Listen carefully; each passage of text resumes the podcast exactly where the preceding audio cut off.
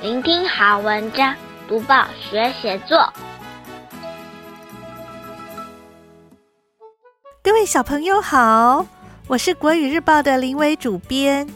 今天介绍的这篇记叙文，主题是描写阿嬷从栽种茂谷柑、采收、清洗、分级、包装、装箱到运送，一连串的生产过程，真的是非常专业。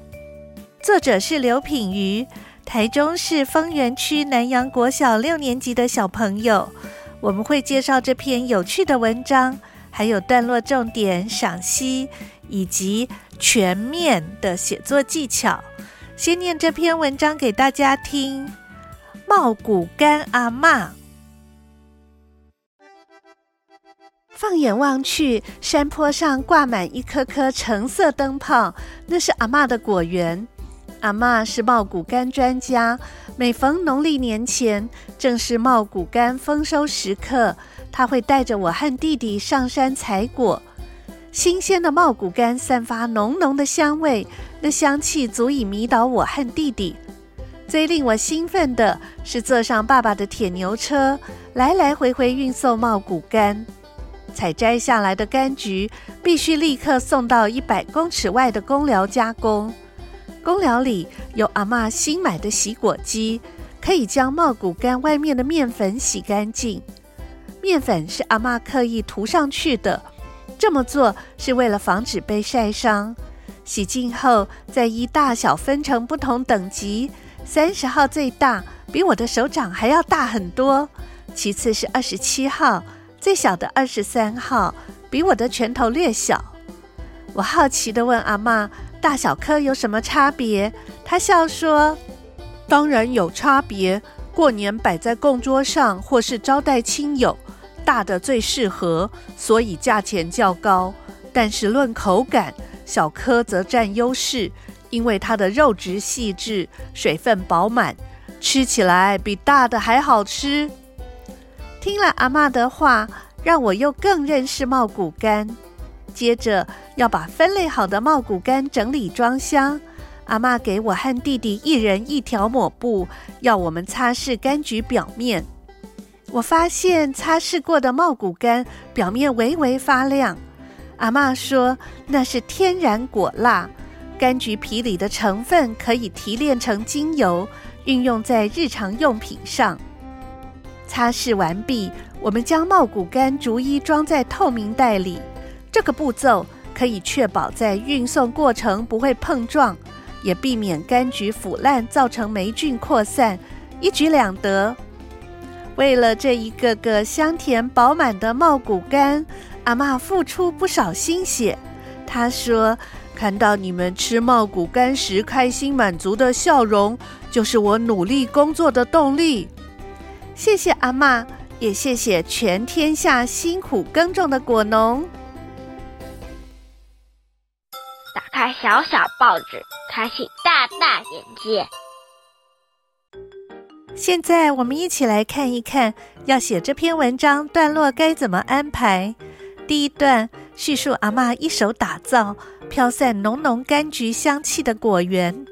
第二段描写作者喜欢坐铁牛车运送茂谷柑到公寮清洗。第三段说明清洗茂谷柑的原因。第四段，阿嬷传授作者挑选茂谷柑大小的秘诀。第五段、第六段写出和弟弟帮忙擦拭、装箱等细节。最后一段，作者心怀感谢阿嬷为茂谷柑付出的心血。解析完每一段在写什么，现在我们一起来赏析。今天的小作家为我们介绍一种很有年味的水果——茂谷柑。我们每年冬天一定会吃上几颗茂谷柑，但其实这种水果不是台湾原生的哦。在民国六零年代，一名台湾大学园艺系的教授从美国佛罗里达州引进一种多汁、甜度又高的柑橘类水果。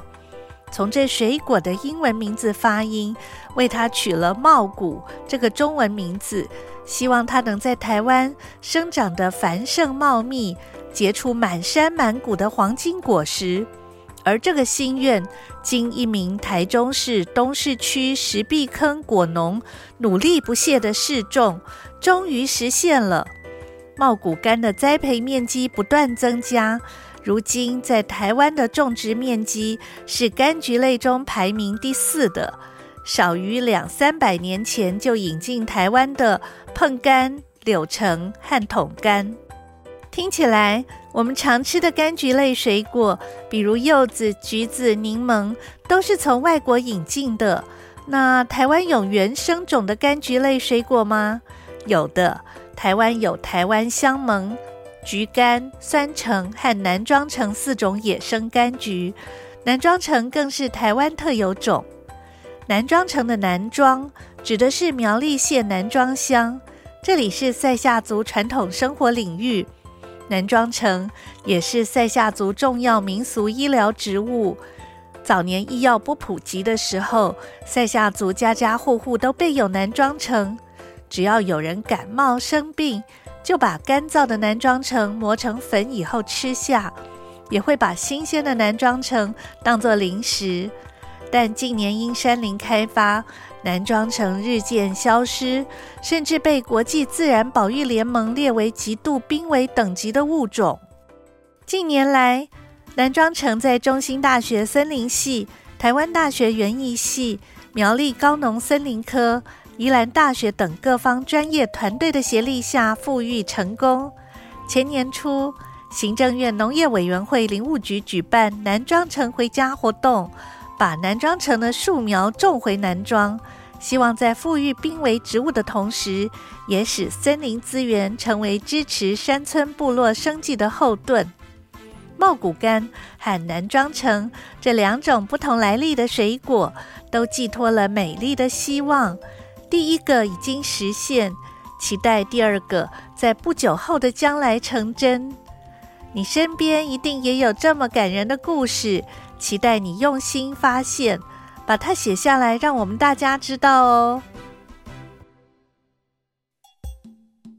多读报，多开窍；早读报，早开窍；天天读报，不怕不开窍。要跟大家说一说什么写作的小技巧呢？今天要说的是全面的写作技巧。全面，顾名思义，就是涵盖各个面向的全方位、不同角度。就好比今天你要介绍隔壁的同学，你会从哪几个地方开始介绍呢？他是长头发还是短头发？他的生日是几月几号？是什么星座？喜欢什么颜色？